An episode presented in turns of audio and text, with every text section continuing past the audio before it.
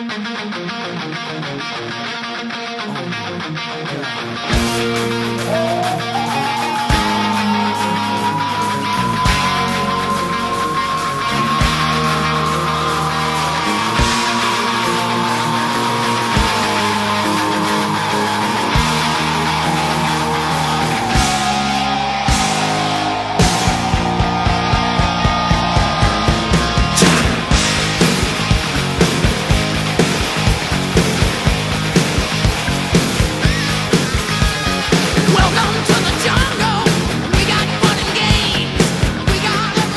Olá, galera! Nessa nossa nova cobertura de Campeonato Brasileiro para a edição 2019 do Campeonato Nacional, a gente vai começar aqui o nosso primeiro podcast rodada da Série B, né? Lembrando que, antes de tudo, se trata de um grande reencontro do 45 minutos com esse campeonato que a gente ama odiar, como a turma gosta de dizer, né? Série B que a gente ficou meio que fora do nosso radar, ou pelo menos é, fora do, do espectro principal de análise do 45 minutos, desde 2017, quando Santa Cruz e Náutico foram rebaixados para a terceira divisão e a gente ainda não acompanhava o futebol regional de forma tão disseminada como a gente faz hoje. Então, é, de forma apropriada, a gente começa esse programa com esse clássico do hard rock é, ali da década de 90, que acabou é, forjando o gosto musical de muita gente. Guns N' Roses com Welcome to the Jungle, Fred Figueroa, é, um, um, uma trilha sonora apropriada para esse nosso reencontro com essa selva que é a Série B, né, irmão? Céu, sem dúvida, eu diria que qualquer jornalista pernambucano da nossa geração é um doutor em Série B. Ele fez doutorado em Série B de tanto que a gente já viveu, de tantas contas que a gente já fez, de tanto que a gente tem as edições anteriores arquivadas na nossa memória afetiva e profissional. Tá? É muito fácil assim sair puxando lembranças é, emocionais e jornalísticas do que a gente viveu, do que a gente cobriu na Série B. O Audio Guia foi um grande exemplo e as primeiras partidas, sabe, eu eu me vi sexta-feira à noite na redação do Diário. Eu até tirei uma foto e coloquei no Twitter. 7h15 da noite, abre a transmissão. Numa TV, a câmera foca, foca em Givanildo Oliveira, no comando do América Mineiro. Não poderia ser mais clássico uma imagem de Série B do que essa. Júlio César. Raiz demais, goleiro. raiz demais. Givanildo comandando o América é muito Série Exatamente. B. Exatamente. E na outra, na outra TV, né, Júlio César goleiro, que também já é um, um, um clássico da Série B, né, desse futebol, Série B que esse ano é muito dominada pelo futebol do interior de São Paulo, e Júlio César representa um pouco isso. E aí, no nosso grupo, nosso grupo de WhatsApp, né, criado com o Clube 45, ele tinha acabado de ser aberto. E teve um, um, um seguidor nosso, né, que ele já deu o que a gente realmente sente ao ver os jogos da Série B. Ele falou assim, meu amigo, é inacreditável. Tem jogador do esporte nos quatro times que estão jogando. Jogadores que passaram pelo esporte nos quatro times naquele momento. Duas televisões, dois jogos, quatro times e jogadores que passaram pelo esporte. E aí um, um, um ouvinte do Bahia, Alessandro, né? Ele já falou, e tu acha que do Bahia não? Ou seja, você assiste os jogos com os personagens casa, casa. que passaram muito mais por nossos estádios do que o da Série A. Porque a gente pega um Palmeiras, um Cruzeiro, a gente conta nos dedos quem jogou por nossos clubes. E eles jogaram e cresceram na carreira. Os que jogaram aqui na lama do dia a dia, os caras estão aí da Série B para baixo, Série B, Série C. Nessa segunda-feira mesmo, a gente viu Marcelinho Paraíba, com 44 anos, jogando a Série C. Então, esses reencontros é, nessa selva da Série B, a gente está de volta, mas a gente está de volta de coração aberto né, para uma viagem que os torcedores do esporte e do Vitória torcem para que seja curta com final feliz, né? Porque não adianta também ser só a passagem trágica. Então, vamos ver o que é que reserva essa edição 2019 a partir dessa primeira rodada, que já foi um intensivão do que está por vir.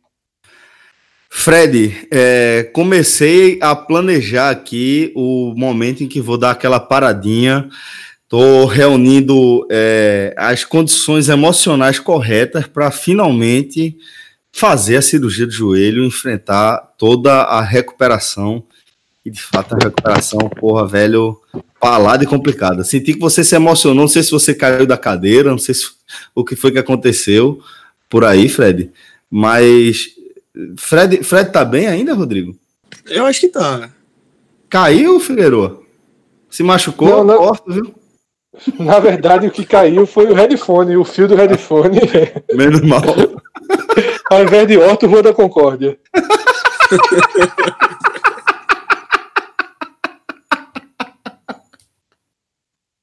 Mas se você quebrou algo que não é eletrônico, se você tá com alguma dor, alguma bronca aí, como eu tô também querendo resolver essa bronca do joelho, a gente recomenda um dos profissionais lá da clínica Orto, né? Só de ortopedistas, é, especialistas aí nas diversas áreas de ortopedia e traumatologia, na verdade, são 14, né?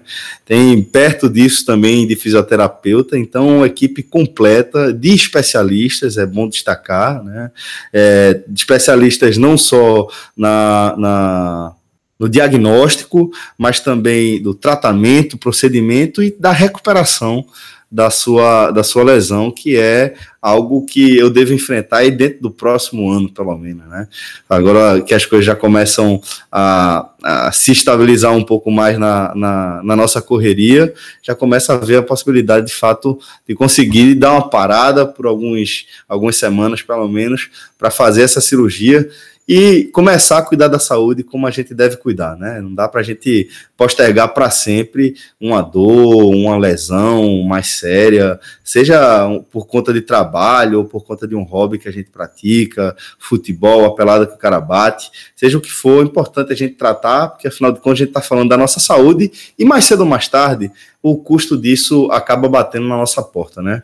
É, a gente tem buscado é, qualidade de vida a partir do momento que a gente tem alcançado mais décadas de existência, a gente precisa se preocupar um, um pouco mais com qualidade de vida lá na velhice, né? Então, cuidar das dores enquanto a gente é, tem disposição, enquanto a gente é, tem vigor físico, enquanto a gente tem, tem de onde correr assim, é importante, tá bom?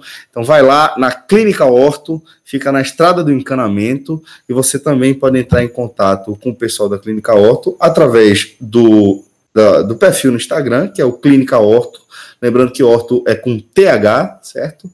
E lá na, no Instagram da Clínica Horto você vai encontrar uma série de dicas aí para te ajudar no teu dia a dia. O Instagram fantástico, viu, Celso? Fantástico o trabalho no Instagram. Espetacular. Vale a pena dar uma, uma sacada lá. O WhatsApp da Horto é o 819-9690-0871. E agora a gente já traz aqui para nossa conversa, Fred, nosso querido Vitor Vilar, que até então vinha. O White Walker. O White Walker. Tá congelado, congelado no tempo, meu Deus. Entrou no guarda-roupa de Nárnia que nem, ninguém nunca mais viu, né? Tô entendendo, não. Que, que, que, que é isso, rapaz? Que agrexia das duas. Me chamou de zumbi gelado, é isso, pô? algo, algo nesse sentido aí. Mas você anda sumido ah. mesmo, companheiro. Tá tudo bem, velho? Tá Foram 18 certo? dias, tudo bem, tudo ótimo. Foram 18 dias na geladeira, né? Tipo ah. aqueles globais lá que geralmente perdem a fama, acabam parando na, na malhação né, no video show que não existe mais. Me senti isso aí, cara. O pior é que vale a pena ver de novo. Isso. É, fui lá conversar com a Ana Maria Braga. Conversei com a Ana Maria Braga de manhã. Né? Apareci no video show à tarde. É, bronca. Tava na geladeira, mas tô voltando agora aos pouquinhos. Agora tá sou, novela, sou novela das oito, né? Horário é, da série. Você é um gigante. E agora que, que a Série B voltou a ser a princesinha dos olhos da turma. Delícia. Tô bem. Simbora. Inclusive, inclusive tava ouvindo aqui Fred falar. Rapaz, se, se não fosse tão desgastante cobrir a Série B, né? Porque pra gente, jornalista... Os são foda, né, velho? O pessoal que não, que, que, enfim, que não é do, do, do ramo do jornalismo, não sabe bem, mas assim, Série B e Série A, né, o caso aqui da Bahia tem um time na Série B um time na Série A. A gente pode trabalhar qualquer dia da semana à noite. qualquer dia, né? Porque tem jogo qualquer dia agora. Então a gente pode Exatamente, trabalhar. exatamente. Segunda-feira estou lá na redação, terça-feira à noite, quarta-feira à noite, quinta-feira, sexta, sábado, até, sei lá, velho. Sexta-feira à noite ali, na 11 horas, a turma toda me mandando mensagem no WhatsApp dizendo que tá não sei aonde, sei aonde, sei aonde. Eu tô no, na redação trabalhando, mas vamos lá. Tá, agora que você já chorou as pitangas. Venha pro lado de cá do, do muro das lamentações da gente. e vamos começar a falar dessa rodada de abertura da Série B 2019. É, com aqueles joguinhos na faixa das 19h15 da sexta-feira que todo mundo ama. E aí a gente teve uma rodada dupla logo, Fred, às 19h15. É, o Brasil de Pelotas recebeu um dos favoritos ao título, o Red Bull Bragantino, que não decepcionou. 1 a 0 para o Red Bull Bragantino, Fred é, jogando fora de casa, lá em Pelotas, dando aquela, aquela, é, aquele indicativo de que fato é o principal favorito ao acesso, né? Exatamente, Celso. Foi um jogo para confirmar o que o nosso audioguia e o que a opinião da maioria das pessoas já indicava. Que o time do Red Bull, vestindo agora a camisa do Bragantino, ele entra com um favoritismo natural, um favoritismo gerado pela boa temporada que fazia até aqui, tá? O, o Red Bull ele foi o primeiro colocado na fase de classificação do Campeonato Paulista, enfrentando Palmeiras, Corinthians, São Paulo, tá?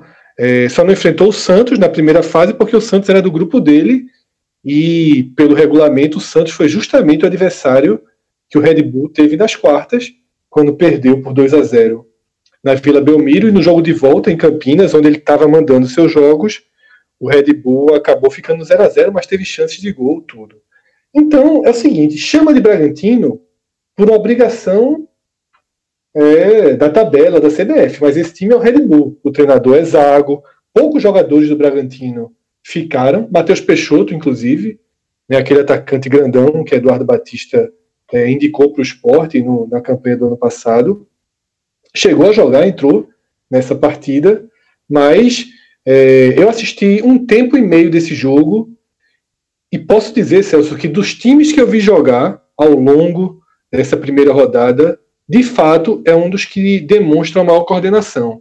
Esse jogo ele foi um pouco atrapalhado porque choveu, né? choveu, o campo ficou pesado, então não foi uma grande partida, mas é um time coordenado.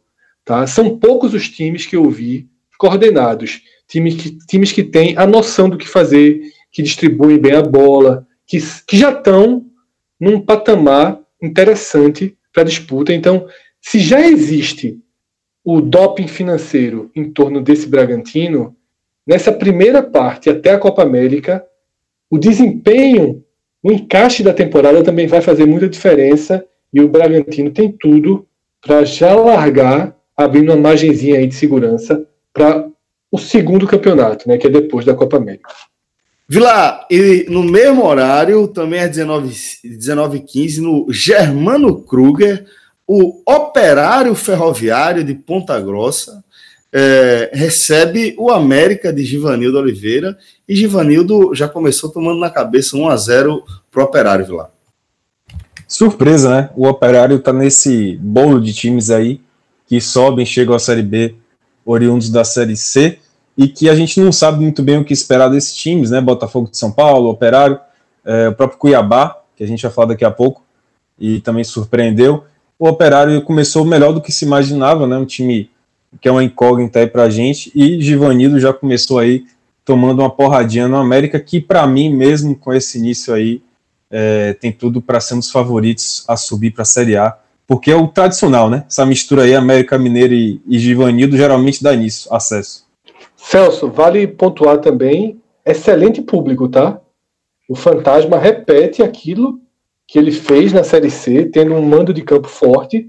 O público divulgado foi daqueles que você coloca em xeque, mas o estádio estava preenchido. O Santa Cruz sofreu muito lá, perdeu a vaga lá, tomando 3 a 0 na decisão, tinha vencido no Arruda. Então, é, o Operário ele pode ser uma espécie de chapecoense da Série B, sabe? Um mando de campo muito forte. Aí agora já chegando na, na faixa das 21h30, também da sexta-feira. Aí horário... pula, né? Isso. Ainda vamos trazer essas lembranças, né?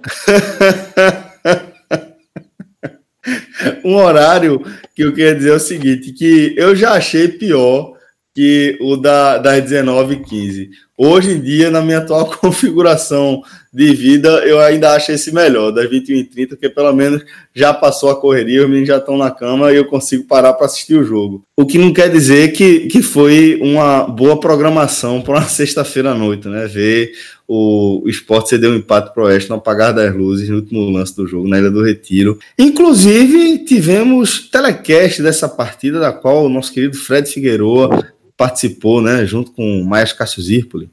Isso, foi o bom e velho telecast. Foi legal porque foi um final de semana muito curto, né? Acabou às 11h30 da noite.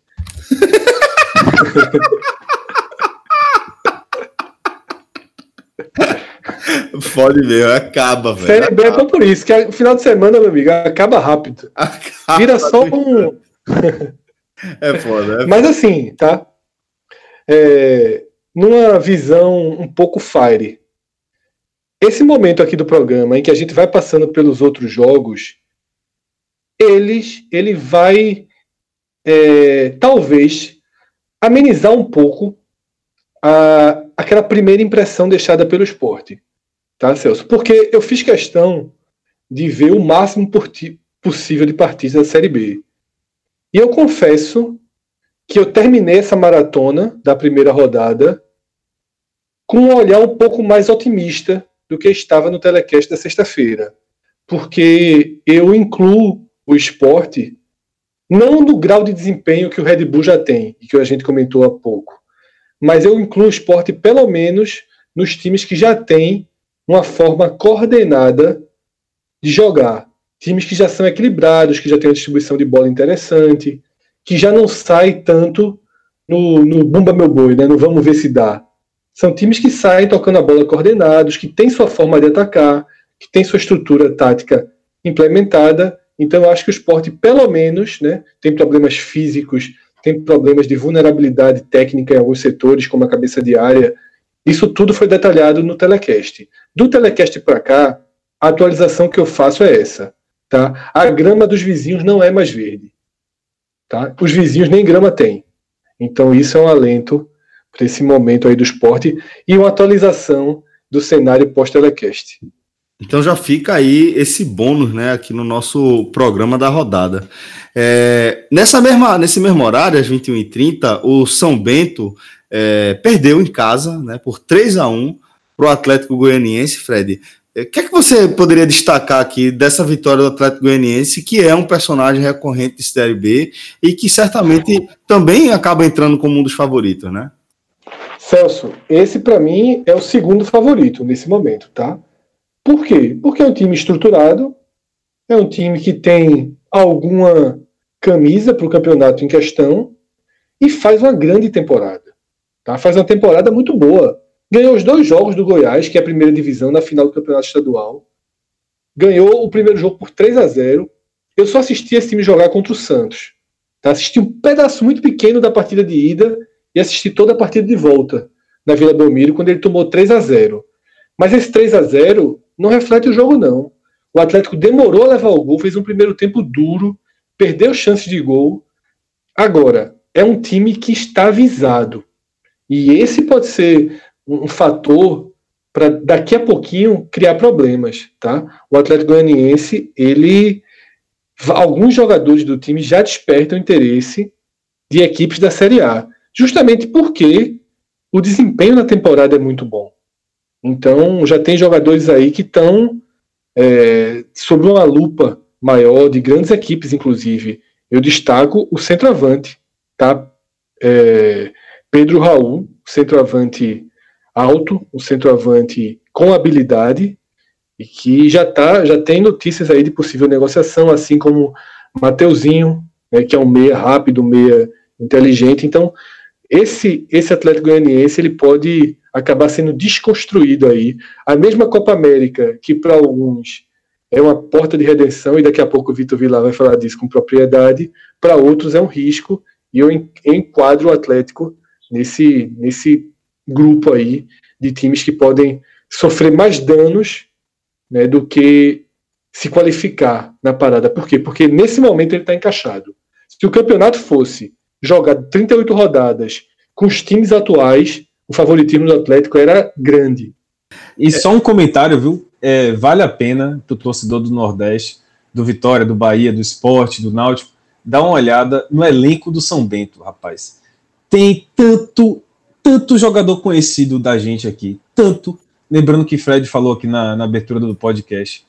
Só para só ter uma ideia, Mansur tá lá, lateral esquerdo. Vocês aí do já, pode, já pode parar por aí, viu? Se não quiser nem continuar, já, já é suficiente. Marcelo Cordeiro, lateral esquerdo. Fábio Bahia, volante, tá lá. Alexandro, aquele coroa já, né? Fábio Passou... Bahia tá lá. Fábio Bahia, amigo, com não, 35 pô. anos. Não é possível, velho. É possível. Passou pro Bahia e pro esporte. Estão lá. Feijão tá lá. Nossa. Feijão ex, ex-Bahia. Tem gente, viu, velho? Vale a pena dar uma olhada. É só a dica que eu deixo aqui pro torcedor do Nordeste. É Dá uma quase, olhada. É quase uma indicação aí, tá vendo? o cara se divertir, né? rebaixado do Campeonato Paulista. O São Bento, para mim, é favoritaço a cair, viu? Como lanterna. Só ganhou uma partida no ano, no ano inteiro. E foi quando não valia mais nada que já estava rebaixado no Campeonato Paulista. Tá pau a pau, hein? Tá Rapaz, pau, pau. não entendi. tá pau a pau. Eu não entendi. Então, vamos, então deixa eu lembrar. O que o Fred está querendo dizer é que teve um jogo isolado ali no, na, na, na manhã do sábado. Você quer falar dele agora ou a gente deixa mais para frente, Pilar? Depois, depois, depois. Só tem uma coisa a dizer. Eu fui, ó, 11 horas da manhã, jogo sábado, 11 horas da manhã. O que é que eu fui? Fui assistir no barzinho aqui, né? lá perto, ah, perto, da minha casa. Por quê, Pilar? Tu começou Mas... a assistir esse time quando? Não, veja só. Eu tava confiante, porra. 11 horas da manhã, tal, fui lá confiante assistir o jogo. Quando eu saí do bar para voltar para casa, já de cabeça inchada, chamo o Uber. Qual é o nome do Uber? Ed Carlos, amigo. O nome do Uber, no motorista. Me chamava Ed Carlos. Dando estrela para ele. Ah, não merecia, não, não é sério. Deu uma estrela, pobre coitado, é. Não teve, não teve culpa nenhuma.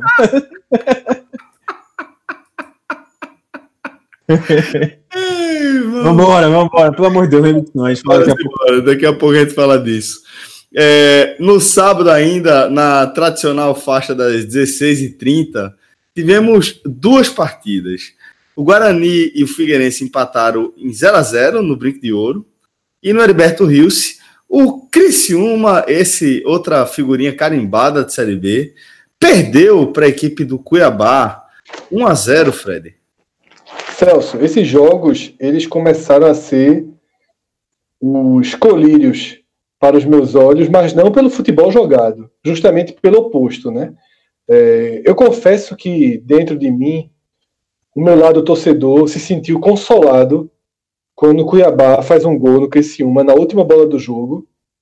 Só que aí é um gol ainda mais doloroso do que o que o Sport sofreu do Oeste, porque sentenciou uma derrota sendo que na jogada anterior o Criciúma teve uma chance claríssima de fazer o gol. Então, foi uma porrada muito grande que o Criciúma levou num jogo horrível.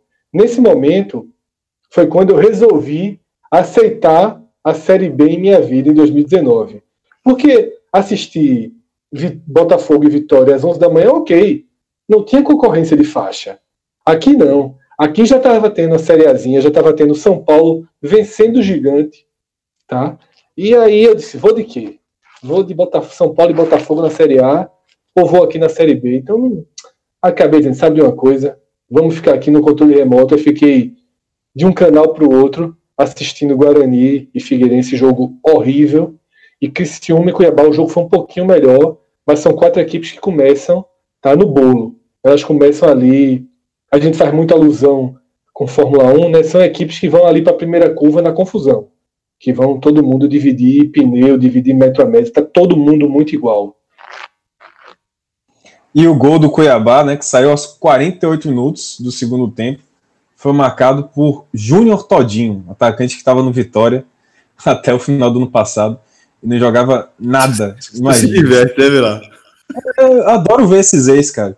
O quando o Fred... Ser rebaixado é isso, mano. ser rebaixado é, é ótimo. É ótimo. Ser rebaixado é encontrar Júnior Todinho, é encontrar Fábio Bahia. O Inominável.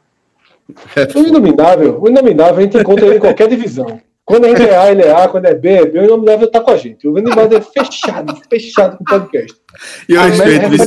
eu respeito muito. Respeito véio. demais. Respeito muito. América Mineiro, viu? Só preparando aí, já vai preparando América Mineiro, vamos lá. Respeito Celso, muito.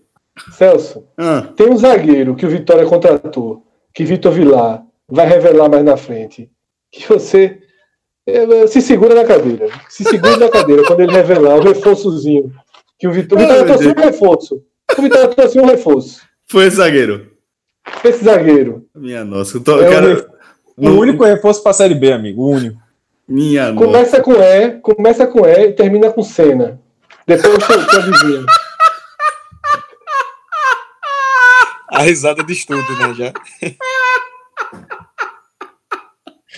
Tô com medo, velho. Lateral, lateral direito, fantástico, lateral direito do caralho, porra. Já ganhou já o prêmio, já ganhou o prêmio Pernambucano, porra. Sim, senhor, tinha sim, sim um no esporte. Ah, ele foi, ele foi escolhido lateral direito da seleção do Pernambucano com Cicinho na lateral do esporte. É, é, veja, é Cicinho o que você está lembrando mesmo. O do São Paulo, da seleção do Real Madrid, ele mesmo. Jogando bem. Jogando bem, minha nossa, velho. Caralho, que programa sensacional. Já tô com medo, já tô com medo. Já, já eu, se fosse lateral direito do Vitória, eu tava procurando emprego nesse momento. Eu também, eu também. Bom, mas depois desse spoiler aqui, vamos pular, vamos voltar para a faixa das 21 horas que fechou o sábado de Série B com empate entre Vila Nova e Paraná esse jogo aqui com o selo Série B. Celso, liguei a TV, estava só em casa, a esposa de plantão. Opção 1, Flamengo e Cruzeiro. Opção 2, Vila Nova e Paraná. Fui onde? Vila Nova e Paraná. Eu vou dizer uma coisa. Eu não sei se eu tô com mais pena desses teu relato de agora ou do, do relato do começo do programa de Vilar, velho. dá uma lamúria danada, dá uma lamentação do cacete. Eu não gosto de futebol, não, Celso. Eu não gosto de futebol, não. Eu gosto, gosto de sofrimento. Eu gosto, gosto de aperreio, né, velho? Gosto de aperreio. E eu, eu, eu, tô ligado que tu se diverte, Fred, acompanhando Eu gosto disso aqui, porque o lateral direito é Felipe Rodrigues, aquele grandão que o Sport trouxe no início do ano passado. E o camisa 10, meu irmão na verdade, camisa 8, mas atuando como camisa 10. É o sanguíneo, é o sanguíneo, Neto Moura, no Vila Nova. Com Eduardo respeito. Batista. Respeito, respeito. Moura. Detalhe, respeito Eduardo Batista conhece ele e, e eu gostei. Não, lógico que não foi uma atuação excelente de Neto, mas um pouco mais adiantado, sabe, chutando bem, chutando bem não, mas chutando de fora da área. Ele tem um chute bom, não acertou nenhum é, na barra, mas é, tá tentando, tá, tá se tornando um jogador mais protagonista, sabe, Celso? Uhum. Eu acho que o Vila Nova tá permitindo isso. A Neto Moura, a Vila Nova que tem um Alain Mineiro, é seu principal jogador, fez o gol. Barrigudinho, cansado, mas ainda útil para a Série B. E sobre o Vila Nova, eu quero destacar um ponto importante. Segue vivo na Copa do Brasil, tá? Tem um jogo de volta contra o Juventude, empatou na ida e uma chance de chegar a 6 milhões tá, em premiação. Isso pode fazer uma diferença muito grande nos reforços. Tá? É um time para acompanhar. Eu acho que a primeira partida foi abaixo, também não foi bem no Campeonato Goiano, mas se conseguir essa classificação, sobretudo da Copa do Brasil, a condição financeira dele, ela, ela é diferenciada. E Eduardo Batista é um treinador que consegue deixar a casa organizada, né? De Eduardo Batista, daqueles técnicos que conseguem fazer o piso. Às vezes ele não consegue evoluir do piso, mas ter o piso já é muito importante.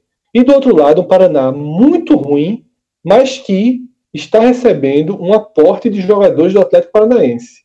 Eram cinco, quatro já, já chegaram. Teria o zagueiro Éder também para chegar, mas é, o Atlético Paranaense está com interesse em Adrielson do esporte e guardou esse Éder, que Éder foi do Bahia, inclusive, Vitor Vilar conhece bem, guardou Éder como uma carta na manga para caso a negociação com o esporte sobre Adrielson evolua, eles terem um zagueiro para dar logo de compensação, para não deixar o esporte com buraco, que essa é a mesma estratégia, inclusive, do Inter, né, que quer fazer a negociação e tem Klaus para oferecer. Na dividida, até prefiro o Éder do Bahia. É, Vitor Vilar, não sei se tem alguma lembrança mais, mais Faria uma diferença boa no Vitória, bicho. Faria uma diferença boa no Vitória. É bom.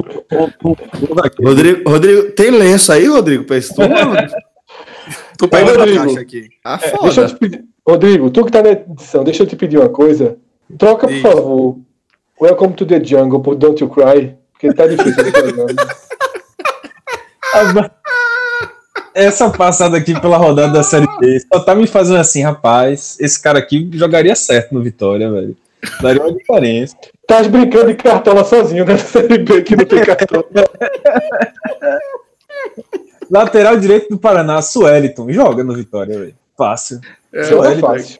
Fácil, fácil. fácil. Mas, ó, é... sim, o Éder, rapaz, bom zagueiro. Joga não só de zagueiro, mas joga de volante, de lateral direito. Inclusive, a melhor passagem dele no, no, no Bahia, bem diferente do Senna, né? Foi como lateral direito. Ele sim jogou muito bem como lateral direito. E e assim, para mim foi até uma perda do Bahia muito grande, o jogador promissor. Acho que se for pro esporte vai preencher bem, viu? Só para fazer justiça, Everton Senna não foi tão mal na lateral direita, não. Ele foi eleito realmente o, o melhor do Pernambucano. Ele foi para a seleção do Pernambucano na lateral direita. Ele foi para a seleção, não foi, Fred? Então, foi, errado, não, né? Foi não, escolhido. É, isso, foi escolhido. É só só para deixar claro, realmente aconteceu. Ed Carlos foi escolhido o melhor zagueiro do Campeonato Baiano. Segue aí, segue aí, segue aí, segue aí, pelo amor de Deus, segue aí. Seguir esse jogo aqui. E agora a gente chega no domingo, vê? Jogando no domingo, 16 horas, CRB. no o, CSA foi pra, o CSA foi para a Série A, aí a tabelinha tá assim: vamos botar o CRB para jogar domingo? tá mais perto da Série A de 2020 do que o CSA. E olha que largou perdendo em casa. Pois é, 2x1 um pro Londrina, Fred. Celso, vê só. É, esse time do CRB é uma agressão aos nossos olhos. Aí não dá nem pra, não dá nem pra, pra ler, não, os jogadores, que, que é inacreditável o que tem. Rapaz, fala, fala, isso não, que o Vitória foi se reforçar aí. Homem. Fala isso não, porra. Guilherme, Guilherme Matos, zagueiro. O bom e velho Zé Carlos, atacante. Aquele João Paulo Ponta que jogou no Santa Cruz. William Bárbio. Olhe, é, é um time difícil, viu, de, de, de seguir em frente. Everton Páscoa, Ferrugem. É uma, é uma, é uma, essa é uma seleção do que não deu certo. E é um time que, para mim, perdeu completamente o equilíbrio e a linha de trabalho quando demitiu Roberto Fernandes, que estava segurando a casa. Tá? Para mim foi desastrosa a decisão da direção do CRB. Ah, agora está com Marcelo Chamusca, que protagonizou aí o início de ano complicadíssimo do Vitória. Mas eu achei a escolha por, por Chamusca boa. Eu achei péssima para Chamusca. Tá? O CRB abriu 1 a 0 e levou a virada do, do Londrina, que esse Londrina eu acho que briga, viu? Eu acho que ele briga na parte de cima. Vale, vale pro Londrina, Fred, o mesmo que você falou pro Vila Nova, né? Permaneceu vivo aí na Copa do Brasil até a quarta fase, acumulou uma grana boa é um é, time... é, deu a parte do dinheiro ao Botafogo da Paraíba, perdeu parte do dinheiro porque fez aquele acordo, né, estilo Santináutico, uhum. mas acumulou um bom dinheiro, acumulou 3 milhões e um pouquinho. Isso, para um time de Série B faz diferença. É um time que tem essa parte financeira muito bem administrada, porque é um time empresa. Eu acho que Londrina, volta e meia, né, Londrina surpreende na Série B. Esse ano não acho que não vai ser diferente, não. Ô Celso, e Safira, né, que chegou, foi trazido pelo esporte ano passado, né, o Sport fez uma troca entre Safira e esqueci o nome daquele gordinho que o Sport trouxe do próprio Londrina e depois foi uma negociação fantástica de Arnaldo Barros. O Sport contratou o gordinho, que está me fugindo o nome, depois trocou o gordinho de volta para Londrina por Safira. Safira chegou aqui, o departamento médico disse que ele tinha uma lesão de meio dedo no joelho. a lesão do cara era meio inacreditável a turma do departamento médico do esporte tratou e devolveu o jogador. Eu não entendi muito bem a negociação, Porque o Londrina acabou ficando com seus dois atacantes. Porra, e Safira, e Safira segue com seu dedinho de buraco no joelho e fazendo o gol, porque ele fez um dos gols aí, o gol da virada né, dessa vitória do Londrina no Repelé. Mas eu acho que esse time do Londrina ele tem condições de brigar ali, dele ser um time que cerca o G4, tá? De ser o sétimo, oitavo, e aí a qualquer momento, dependendo de contratações, dependendo da, do vento aí que soprar na Série B, do desempenho de times chave, tá? Como Esporte, como Curitiba, que estão desacertados, mas que são favoritos naturais, Ponte Preta, dependendo do desempenho desses times, o próprio Vitória, se não encontrar o trilho, se ficar na draga que tá, se a porta for aberta, o Londrina é o candidato a pegar essa vaga, tá? Ele não é o candidato se a gente considerar que Ponte Preta, que Curitiba, que Esporte vão fazer um campeonato mais próximos da realidade deles. Se saírem do trilho, aí abre a porta para o Londrina da vida é, buscar uma vaga. E aí, é, o jogo que, inclusive, justifica o fato de a gente só estar tá gravando esse programa hoje é justamente o confronto entre Curitiba e Ponte Preta, que é certamente o jogo com mais cara de Série A dessa primeira rodada da Série B. Fechou a primeira rodada na segunda-feira no Couto Pereira, Fred. Vitória do Curitiba, 2 a 0 Celso, inclusive, time por time, eu sou mais o time da Ponte. Acho que a Ponte está com um time interessante, viu? É isso pra... que eu ia falar. Rapaz, o time da Ponte não é invejando, não, nada. Mas o time é muito bom, cara. O time tem peças muito boas, assim. É, eu, eu, colocaria a Ponte já de largada como um dos candidataços ao acesso. Viu? O time é muito bom. Você tem Arnaldo, lateral direito, que já passou bem, Botafogo, né, se não me engano. Diego Renan, que já subiu no Vitória. Gerson Magrão, que até pouco tempo era jogador de Série A, Matheus Vargas, um excelente meia, acho que vai até para o Corinthians, se não me engano. Então, assim, Renato Kais, atacante, pô, eu, eu, eu queria aproveitar isso só para endossar. Realmente, Fred, time bom, viu? Time muito bom. E que estava jogando melhor que o Curitiba, mas acabou sofrendo e cedendo à pressão. Tá? É, tinham 31 mil pessoas no Couto Pereira. Então, de fato, Celso, é um jogo com cara de Série A. Porque 38 mil, 31 mil pessoas na segunda noite é algo marcante. Existia um motivo a mais. Né? Nesse final de semana morreu de seu Kruger, é, um dos maiores ídolos da história do clube, e esse jogo foi uma homenagem a ele.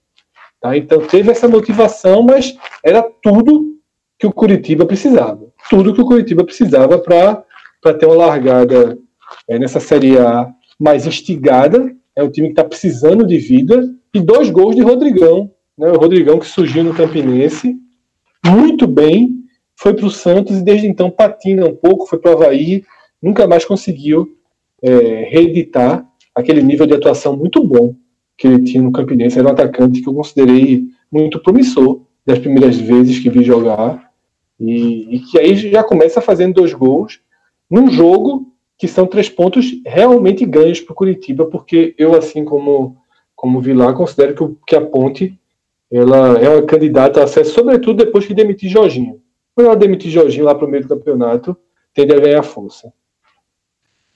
Vila, acho que você merece um carinho agora, velho, emocional, para você se preparar. E agora eu vou perguntar se você lembra de um 7 a 3 de um 5 a 1 sobre o Bahia, ou de repente daquele gol de índio na Fonte Nova. Muito, muito. Já pensou, obrigado. Já... Obrigado. Já pensou? Momento é bom, é bom. Já pensou um momento desse eternizado na sua parede? Eu acho que principalmente nessa série B vai ser muito importante. Seria muito importante ter uma lembrançazinha boa, né? Seria Se... muito bom. Fred Figueroa, é, a de placa já tem é, produção em série aí para momentos como esse de lembrança do Vitória ou esse tem que ser por encomenda? Encomenda, né, jovem? Vamos, vamos trabalhar devagar Vamos ser realistas. Então a gente trabalha aí por encomenda, Vitor Vilar. Ele tem aí carta branca, pode mandar um e-mail, marcar de placa no Instagram, no Twitter e pedir né, quadros que remetam a essas partidas, porque é sempre bom, de fato, se olhar para o lado tem uma tem uma uma escapatória, né? Eu me lembro daquele filme Colateral, né? Não sei se vocês assistiram, né? Que horrível, é, nossa senhora, velho. É com, com. Tom Cruise. É muito Tom bom Cruise. esse filme, porra. Eu ah, não, não, não, tava confundindo, tava confundindo. Eu tava confundindo com o Nicolas Cage, mas viajei. Sim, colateral, colateral. Tom Cruise, cabelo platinado, né? Exatamente. E aí, e aí tem um motorista, né, do carro, que ele anda com. Ele é motorista de táxi, né, Rodrigo? Isso, Jamie Foxx. Exatamente. Ele anda com uma foto de uma praia dentro ali do, do, do para-brisa ali. Ele pude, quando, quando tá muito estresse no trânsito, ele pega essa foto e fica ali olhando, olhando, olhando. É o que Vilar precisa nesse momento. Três quadrinhos aí, relembrando, para quando ele tiver no computador. Mas olha só, é, eternizar nas paredes aí os grandes momentos é fundamental, é fundamental. Então, é... e, pô, brincadeiras à parte, obviamente o Vitória tem uma história gigantesca, é o clube do Nordeste com maior solidez na Série A. Isso, porra, é uma carta gigantesca. E nessa solidez da Série A tem muita porrada aí, muita gente. E tenho que, tenho que, que lembrar, né? O bom e velho como. Fred, Fred, tem outra coisa esquece, Como nunca esquece nosso amigo Lucas Fittipaldi, o brinquedo assassino, né? ah, meu irmão, um dos dias que eu mais ri na minha vida em gravação, velho. Vai lá, galera, dá, dá uma conferida no nosso. Aquilo ali foi, foi o, o maior, maior é... Maiores vitórias da história do Vitória. da história do Vitória, né? Maiores triunfos da história do Vitória. Eu gravei com ele e com o João Grilo e meu amigo. Essa é espetacular, velho. Dá uma, uma sacada lá no nosso canal do YouTube que vale a pena. Esse, esse vídeo é épico. Canal ah, do YouTube que é a nossa cripta, né? tá cheio de morto ali, né? Só tá morto, tudo morto.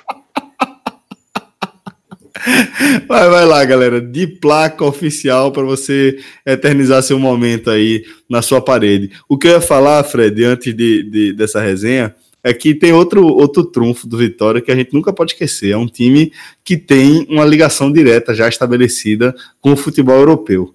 Isso faz com que o Vitória sempre tenha uma carta na manga, sempre consiga um aporte financeiro substancial quando menos se espera. E não é ah, por então acaso. Vou dar uma dica, aí eu vou dar uma dica sensacional para Vilar. Entra ah. no blog de Cássio, dá um print, imprime maiores negociações da história do Nordeste e manda para de placa fazer um quadro. Olha aí! Boa, boa. É, boa. Gostei, gostei. Boa, boa, boa, boa. Encontramos aí, encontramos. É, marca lá de placa oficial nas redes sociais, tanto no Instagram quanto no Twitter, tá? Já parece encomenda. Vila, agora é o seguinte: é, falando de futebol agora contemporâneo, o que é que aconteceu nesses 18 dias entre a goleada diante do Fortaleza e a derrota que estragou o seu fim de semana já na manhã do sábado, para o Botafogo de Ribeirão Preto? Rapaz, pois é, foram 18 dias e, e aí eu volto, né, já que você citou, para a última vez que eu participei aqui do podcast, do dia que eu entrei na geladeira, que foi logo após a eliminação do Vitória na Copa do Nordeste para o Fortaleza. Ali no dia seguinte, o técnico Cláudio Tencati ele deu uma entrevista coletiva dizendo assim: a gente tem 18 dias para trabalhar é, e o Vitória tem que ser um time completamente diferente. São aspas do Cláudio Tencati, completamente diferente daqui a 18 dias. Tem que ser um time completamente diferente lá na estreia da Série B contra o Botafogo de São Paulo.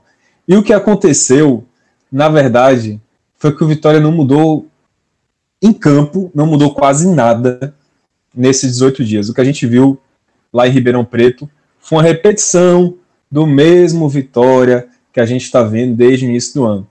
Né? Um Vitória com muitas falhas individuais, um Vitória que não consegue se, se sobressair em termos técnicos, é um time muito fraco tecnicamente e que também não consegue se organizar na parte tática para sobressair nesse sentido. Rapaz, é, aí eu aproveito até né, para trazer uh, essas informações, porque muita gente que ouve podcast não é da Bahia, muita gente de Pernambuco, né, obviamente, outros estados. Bom, primeiro, a maior mudança que aconteceu no Vitória nesses 18 dias foi a troca do presidente. O Ricardo Davi saiu do clube, né, teve o mandato dele antecipado. É, eu acho até que muita gente queria isso no esporte no passado. Eu vi alguns torcedores do esporte falando comigo no Twitter sobre isso. Mas, basicamente, a Assembleia de Sócios votou para antecipar o fim do mandato do Ricardo Davi. Ele ia ficar no clube até o final do ano, só que ele deixou o clube no dia 24 de abril, na, na quarta-feira passada, foi quando foi eleito Paulo Carneiro, o presidente mais longevo do Vitória, ele ficou durante 15 anos no Vitória, de 91 a 2005, quase 15 anos, e é o presidente mais vitorioso também do clube, né, foi ele que conseguiu três Copas do Nordeste, foi ele que é, criou uma hegemonia no, no, futebol da Bahia a favor do Vitória, foi ele que praticamente fundou o Vitória que a gente conhece.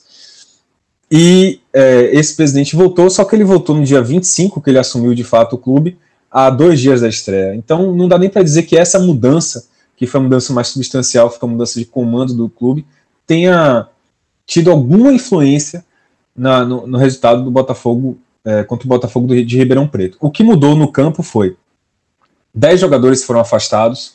O mais relevante talvez tenha sido o lateral direito Jefferson, que era titular do time, que protagonizou um vexame naquele jogo contra o Fortaleza, ficou estatelado no chão no drible de Oswaldo. Foi um dos piores em campo naquela partida, e logo depois ele foi afastado. Agora, inclusive, já está no Vila Nova, foi anunciado pelo Vila Nova nessa segunda-feira. Saíram outros nove jogadores, mas a maioria reserva, assim. É, o Thales, zagueiro, foi afastado, é, mas já não vinha jogando. O volante Wesley Dias também foi afastado, já não vinha jogando. É, basicamente sei. E para a torcida pernambucana, eles talvez, vocês talvez fiquem curiosos para saber disso, mas o Eric, aquele atacante que passou pelo Náutico com uma boa passagem, é, foi afastado também. Mas ele também já não vinha muito bem aqui no Vitória. Não foi nenhuma surpresa o fato dele ter sido afastado. E aí saíram esses 10 jogadores e chegaram quem?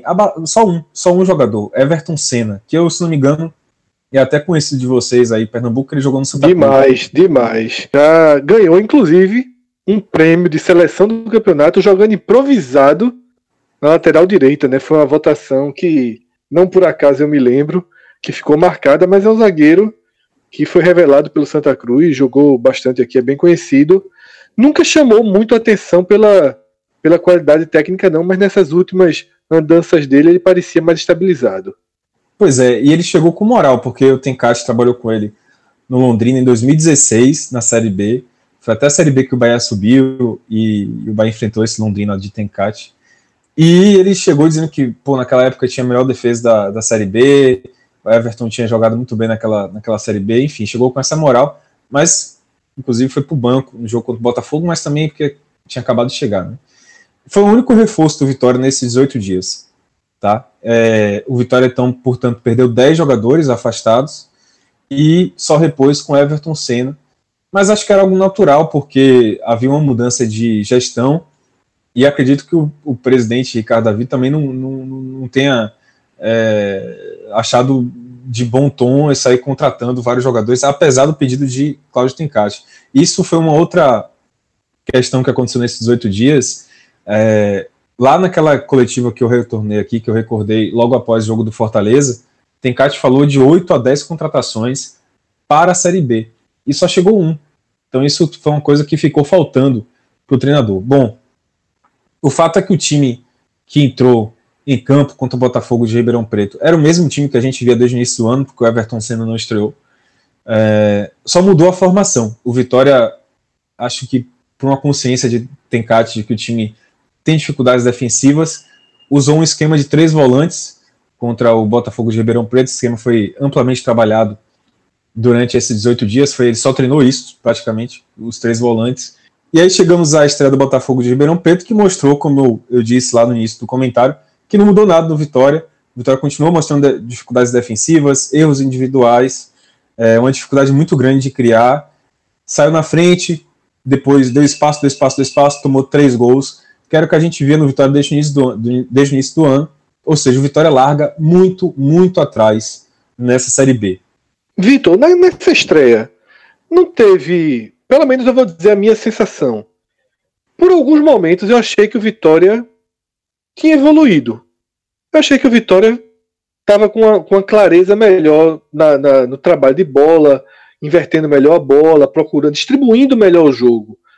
Mas é, como você falou, né? Depois do 1 a 0 a forma como a equipe se retrai, como dá espaço nessa tentativa de jogar diferente foi desastrosa. Mas você, em algum momento do jogo, não, não caiu aí numa doce ilusão de que algo tinha melhorado, não. Eu caí. Eu achei o Vitória com mais cara de time em alguns momentos lá, lá em Ribeirão Preto. Eu também fui vítima dessa doce ilusão.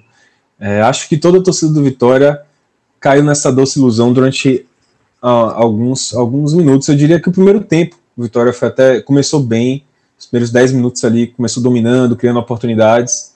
É, mas aí, depois do início, no resto do primeiro tempo, deu uma equilibrada ao jogo. Mas o Vitória passou uma segurança maior do que vinha né, mostrando desde o início do ano.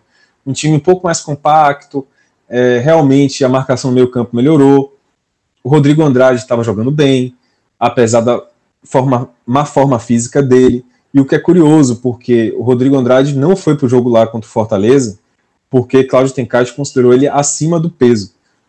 Essa foi a informação que eu tive, foi questionar por que, que ele não foi relacionado, e aí obtive essa resposta. Ele está acima do peso, o Tencati deixou ele de fora da partida. E aí ele passou 18 dias para melhorar, voltou como titular, mas continua acima do peso, claramente acima do peso. E isso contou muito na reta final do jogo, porque foi ele que fez o pênalti, chegou todo estrambelhado, derrubou o jogador do Botafogo de Ribeirão Preto, completamente estrambelhado, e você vê que ele está realmente pesado. Mas enfim, o time jogou bem, deu essa doce ilusão no, no início do primeiro tempo, é, depois deu uma equilibrada no final, no, no restante do primeiro tempo. No início do segundo tempo, voltou melhor, fez o gol com o Kaique Souza, que para mim foi uma grande surpresa, porque é um menino que não vinha jogando Vitória, teve a primeira oportunidade dele, ele que é da base nesse jogo contra o Botafogo de Ribeirão, um jogo difícil, fora de casa, 11 horas da manhã, e ele foi bem. Esse foi, esse foi um diferencial no Vitória dessa partida, porque no início do ano a gente não via um cara que enfrentasse a defesa, que fosse um, um contra um, que driblasse, que criasse a, a, a, jogada na individualidade, no talento. E esse Kaique Souza ele tem essa característica do drible, de enfrentar a defesa, que é algo que eu repito, não vinha, não tinha. Iago não fazia isso, Rodrigo não faz isso. Esse foi um diferencial positivo. Diferenciais negativos. O time cansou muito no segundo tempo, deu muito espaço para o Botafogo. Ainda que tenha, ah, o jogo foi 11 horas da manhã, o segundo tempo foi meio-dia, né, transcorreu ao longo do meio-dia. Só que é, a condição ali climática é igual para os dois times, amigo. Vitória, para mim, caiu muito no segundo tempo fisicamente. E aí você tem os pontos negativos. Fabrício não jogou nada. Eu não entendi por que o Fabrício foi titular é, foi um dos principais pontos criticados pela torcida em relação a Tencate. Para mim foi um erro, a torcida acha isso, e para mim também foi um erro, porque Capa vinha treinando o tempo todo como titular, de repente ele lançou Fabrício, o Fabrício foi muito mal na partida, né? E, a, e os erros defensivos, com o Ed Carlos completamente atrapalhado. No primeiro gol, ele saiu de maneira irresponsável da, da área para tentar dar o bote, acabou abrindo um buraco na defesa que o Rafael Costa aproveitou. E o terceiro gol nem precisa falar, né? Ele tabelou praticamente com, com o atacante do Botafogo da, de, de Ribeirão Preto, depois meteu pro gol de, de bico. Foi basicamente isso que Ed Carlos fez no jogo. Ô Vilar, e a partir dessa estreia, a partir desse resgate aí dos 18 dias que você falou, e considerando já todo o período de crise do Vitória, já são quantos jogos sem, sem vencer? 13 jogos. Esse e foi quantos dias? Jogo. Rapaz, vai fazer. Dias é muito pior, né? É, em dias eu não tenho aqui de cabeça não, mas vai fazer três meses no dia 6 de abril. Se não vencer o Vila Nova dia 4, o Vitória vai completar três meses sem ganhar. E 13 Complicado. jogos. Complicado. Veja, no áudio guia da Série B, a gente teve. A gente montou o grupo de favoritos seguindo quatro pilares, tá? O primeiro pilar, a condição financeira. Eu lembro que nesse quesito ao contrário do que acontecia nos anos anteriores, onde Curitiba, Esporte e Vitória estariam como favoritos por poder financeiro, esse ano a gente resolveu só colocar o Red Bull Bragantino pelo aporte de quase 50 milhões que vai receber ao longo dessa temporada. A gente considerou que ele tem uma, uma situação é, de diferença acima dos demais. Outro ponto que a gente considera como base para o favoritismo é o desempenho na temporada.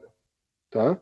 E aí eu lembro que a gente citou o próprio Bragantino, citou o Atlético Goianiense, citou o América Mineiro e colocou em xeque o esporte, né? porque tinha bons, bons momentos, mas também era um time muito verde.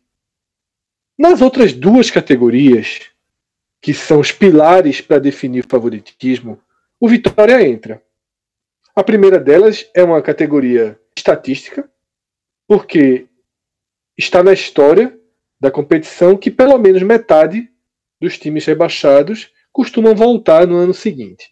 Claro que essa estatística está muito ligada à proteção das cotas, que, por exemplo, sempre fez com que esporte, é, o Vitória acabou ficando um ano, mas tivesse uma vantagem muito grande para bater e voltar. Desde que as supercotas foram criadas, o esporte, por exemplo, caiu duas vezes e voltou no mesmo ano.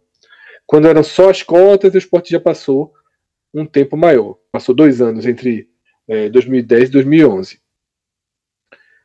E o quarto ponto, né, o quarto critério é a camisa.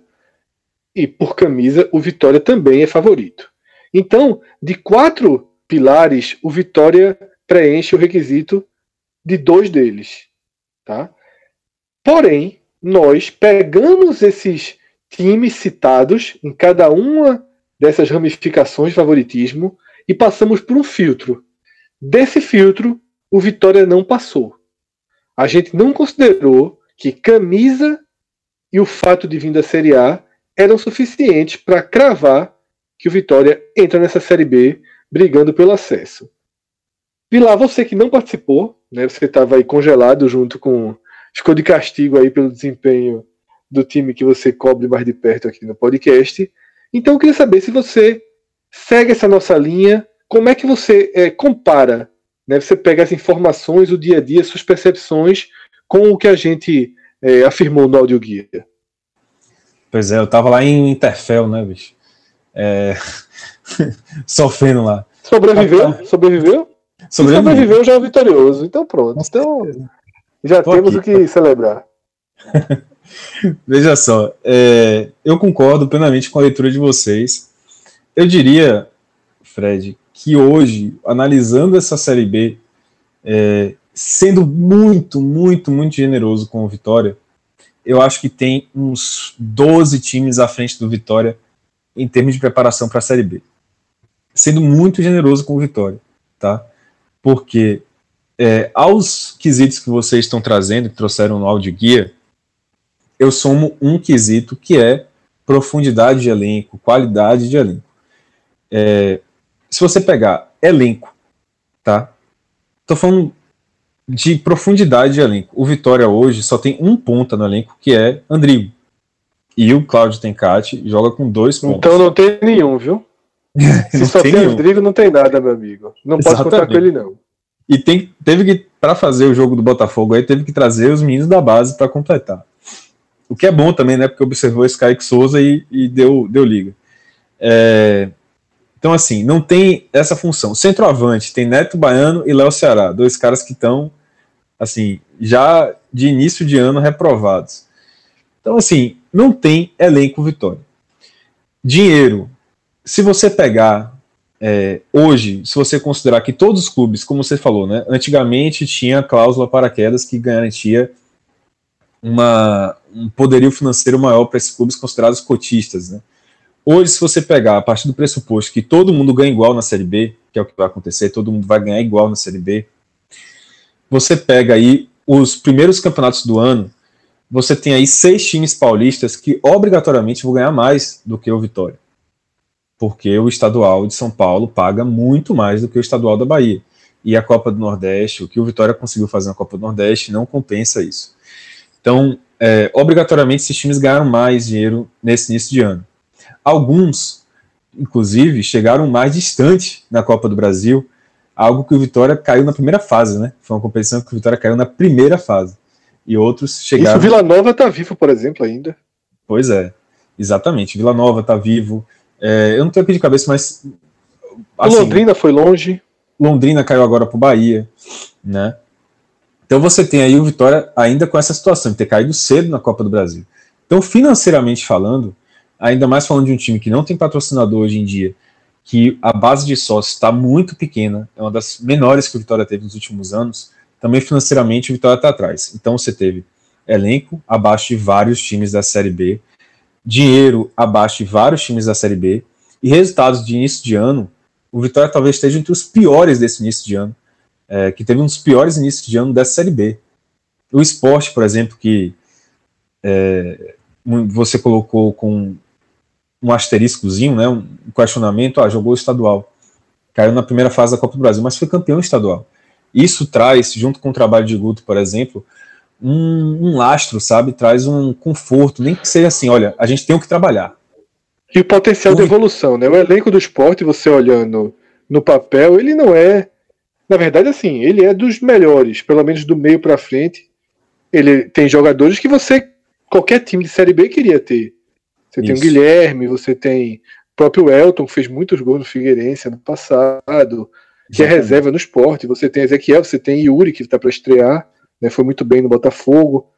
Então, assim, do meio para frente, o esporte é um time que você observa e encontra é, razões para essa. Pra, a gente define o esporte como um pé lá, um PK, no uhum. favoritismo em relação à temporada. É, e o do Vitória, a situação é muito diferente nesse quesito. Muito. muito diferente. Eu acho assim que nesse quesito de, de início de ano, de desempenho no início do ano, o Vitória está ali com o São Bento, né, que foi rebaixado no Campeonato Paulista. Mas assim, o Vitória caiu na primeira, primeira fase do Campeonato Baiano, caiu na primeira fase da Copa do, da Copa do Brasil e foi eliminado com 4 a 0 nas quartas de final por Fortaleza, num campeonato em que o Vitória não ganhou uma partida sequer, que foi a Copa do Nordeste. Então, assim, nesses três quesitos, o Vitória está muito, muito abaixo, sabe? O Vitória estaria ali entre os piores times da Série B. O que você pode contar a favor do Vitória nesse momento é o que você falou. São esses dois quesitos históricos que não necessariamente entram em campo, né? Não necessariamente entram em campo.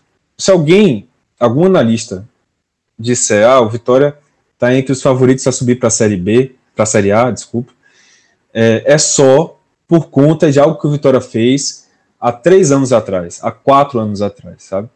Não tem nenhum sentido com o que o Vitória tem feito no ano passado, nesse ano, por exemplo. Não é algo que você possa considerar do histórico recente do Vitória.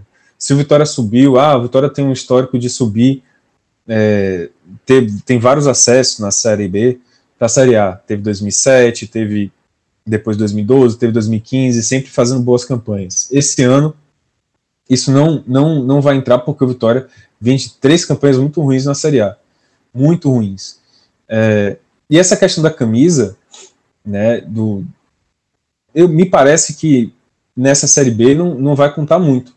Né, porque você tem times, por exemplo, como o RB Bragantino, que para mim é o grande favorito à Série B por conta do poderio financeiro, que não tem camisa, mas tem dinheiro. Né, e isso vai contar muito. Eu acho que, é, enfim, esses dois quesitos não entram em campo podem chegar em um determinado momento da Série B, em uma determinada altura, fazer um diferencial de um gás a mais, de um time chegar a temer um pouco mais, de repente, de um reforço. Preferir vir para o Vitória do que ir para um time de menor expressão. Mas de início, de largada da Série A, ele não entra em campo. Eu fico muito mais pelos outros quesitos que eu levantei aqui de elenco, de dinheiro e de resultado no início do ano, para colocar o Vitória, no mínimo, aí, sendo muito generoso, com 12 times à frente dele. Eu acho que, com esse elenco que o Vitória está largando na Série B, não é nenhum exagero dizer que o Vitória, nesse momento, briga para se manter na Série B. Com toda sinceridade, sim. Eu acho que não é nenhum exagero. Mas agora a Copa América, a Copa América é um alento nesse, nessa confusão toda, né? Perfeito. Eu não tinha tanta certeza, Fred. A gente falou disso lá no podcast logo após a eliminação do Vitória. É, você falou, ah, eu, me parece que a reestruturação do Vitória vai acontecer na Copa América. E eu falei, olha, eu não tenho tanta certeza e tal naquele momento não dava para falar isso. Hoje, eu tenho certeza, o Vitória vai ter que sobreviver nesses oito jogos aí que tem até a Copa América, do jeito que der. Porque não vai dar para trazer reforço, não vai dar para mudar a cara do time, dar um gás financeiro nesses oito jogos. O Vitória vai ter que sobreviver do jeito que der nesses oito primeiros jogos, conter os danos, sabe, aquela contenção de danos, para chegar na Copa América na pausa e ali sim se reestruturar. Eu acho que essa, essa é a única saída. E o Vitória tem que entender isso logo. Tem que entender. Tem não dá para ficar querendo é, fazer alterações, nem, nem eu vou dizer aqui, ó, nem, ao mesmo, nem mesmo considerar o resultado desses oito jogos como resultados de fato relevantes para o planejamento do Vitória para a Série B, sabe? Para o grosso da Série B, o é que vai ser disputado depois da, da Copa América. Tem que chegar, com teus danos esses oito jogos, levar ali em consideração o que acontecer em campo de maneira meio que superficial, levando em consideração que esse time é um time muito limitado, que vem de um, de um, primeiro, de um primeiro semestre, né, como a gente chama, muito ruim, é, e fazer o replanejamento, o replanejamento né, digamos assim, todo na Copa América. E aí tem que ser muito é, eficiente, porque a Copa América não é a Copa do Mundo, que você para durante pô, um mês e tanto. Você vai ter ali um curto espaço, a Copa América é mais curta, a pausa é mais curta para você fazer esse planejamento naquele momento ali. E vai ter que ser muito eficiente. Aí talvez conte a experiência do presidente Paulo Carneiro, que, como eu já falei, já ficou 15 anos à frente do clube e já, foi, já teve muito sucesso. E não dá nem tempo de respirar, viu? Segunda rodada já começa nesta terça-feira e é jogo todo dia, menos domingo, que domingo é Série A. Mas Ou nessa... Ou C, verdade. Bem, bem lembrado. Vamos trabalhar na nossa realidade, é ou C. Bem lembrado. Bem lembrado, olha aí, o Fire foi gigante agora, pô. Foi a melhor inserção do Fire em muito, muito tempo. Quero deixar registrado. Eu achei o quadro, eu achei o quadro do blog de Cássio sensacional. Vocês giram um pouco, eu imaginava que ia ser aquela gargalhada clássica. É, veja, eu tô proibido, eu tô proibido de dar gargalhada. Não sei se a, a, agora há pouco você lembra que a gente deu uma pausa na gravação, foi porque eu tomei um esporro. Eu, o telefone tocou aqui, ria baixo, meu filho, vai acordar os meninos. Aí eu tive que maneirar o volume do negócio aqui. Mas eu achei engraçado, pô. O mais engraçado foi a reação do Vilar, pô. O off aqui. Ele demais aqui, pô. Ele ficou feliz, pô. gostei, gostei. Sem comentários. Bom, mas vamos lá, Fred. Rodada começa nessa terça-feira com o Givanildo, América de Givanildo, recebendo o carrasco de Vitor Vilar na rodada. E aí, na quarta-feira, na Arena Barueri, o Oeste recebe o Guarani às 16 horas, porque lembrando, é 1 de maio, feriado, então vai ter esse, essa, essa, esse brinde no meio da tarde para você. Isso é um castigo da porra, bicho. Oeste. Ah, tu vê, meu irmão, Oeste, que é aluga Barueri, contra o Guarani, o cara tá de, no feriado, bicho. Esse, é, esse, é o jogo que foi no dia errado, né? Porque se fosse um time com torcida, tudo bem. Mas o Oeste, pelo amor de Deus. Vai ter, vai ter um monte de jogo da Série A também, velho. É, a concorrência é absolutamente desleal.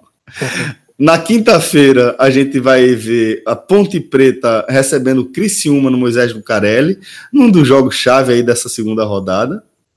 Na sexta-feira, a gente tem mais duas partidas. O Londrina recebe o Brasil de Pelotas, às 19h15, no Estádio do Café. E às 21h30, o Atlético Goianiense recebe o Curitiba. Ótimo jogo, jogo viu? Ótimo, Ótimo jogo, jogo para assistir. Ótimo Esse é o jogo bem interessante. E, Esse é o jogo. casa, vale a pena assistir. Viu? Isso. E aí no sábado às 11 horas, esse horário já estabelecido aí, o Figueirense recebe o São Bento no Orlando Carpelli. Também no sábado, às 16h30, o Vitória recebe o Vila Nova. Um desafio aí. É, bom jogo é, também. Bom tá de jogo. bom tamanho, né? Termômetro bom aí, régua boa para os dois times.